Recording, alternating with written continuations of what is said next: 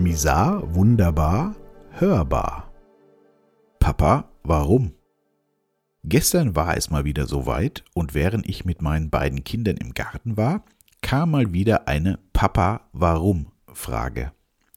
Die sind ja bei Kindern sehr beliebt und diese zu beantworten macht auch als Gefragter, wie ich finde, immer sehr großen Spaß. Hat man doch ziemlich oft direkt gar keine Antwort parat. Ich könnte gar nicht sagen, wie oft ich schon spontan sagen wollte, weil das halt so ist. Oder das macht man halt so. Hab ich früher auch oft gesagt, bis mir mal aufgefallen ist, dass das die wirklich spannenden Fragen sind. Wenn man das so macht oder das halt so ist, dann sollte man wirklich mal nachdenken, warum. Da kann man dann tatsächlich ins tiefere Grübeln kommen. Gestern jedenfalls kam mal wieder ein sogenannter Klopper. Und zwar fragte meine Tochter im Garten so mir nichts, dir nichts, Papa, warum bringen eigentlich manche Menschen andere Menschen um? Oh, da musste ich erst mal kurz innehalten. Wie kommt eine noch Sechsjährige auf so eine Frage? Ich kenne meine Kinder zwar ein Leben lang, aber sie überraschen mich doch immer wieder.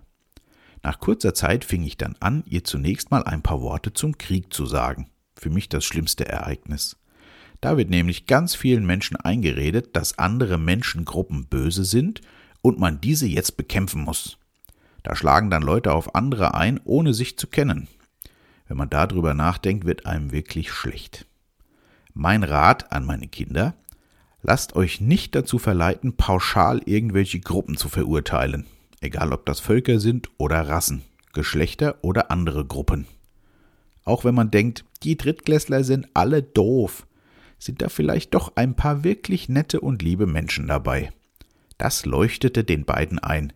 Puh, Glück gehabt, eine gute Antwort gefunden und gut aus dem brenzligen Thema rausgewunden. Meine Kleine legte dann noch nach.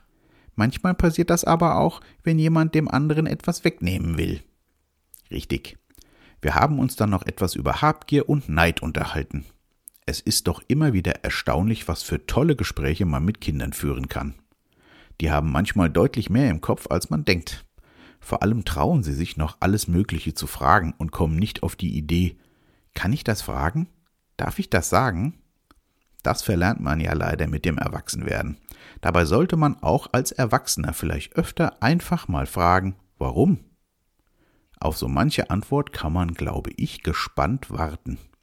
Habt eine gute Zeit und bleibt gesund und wach.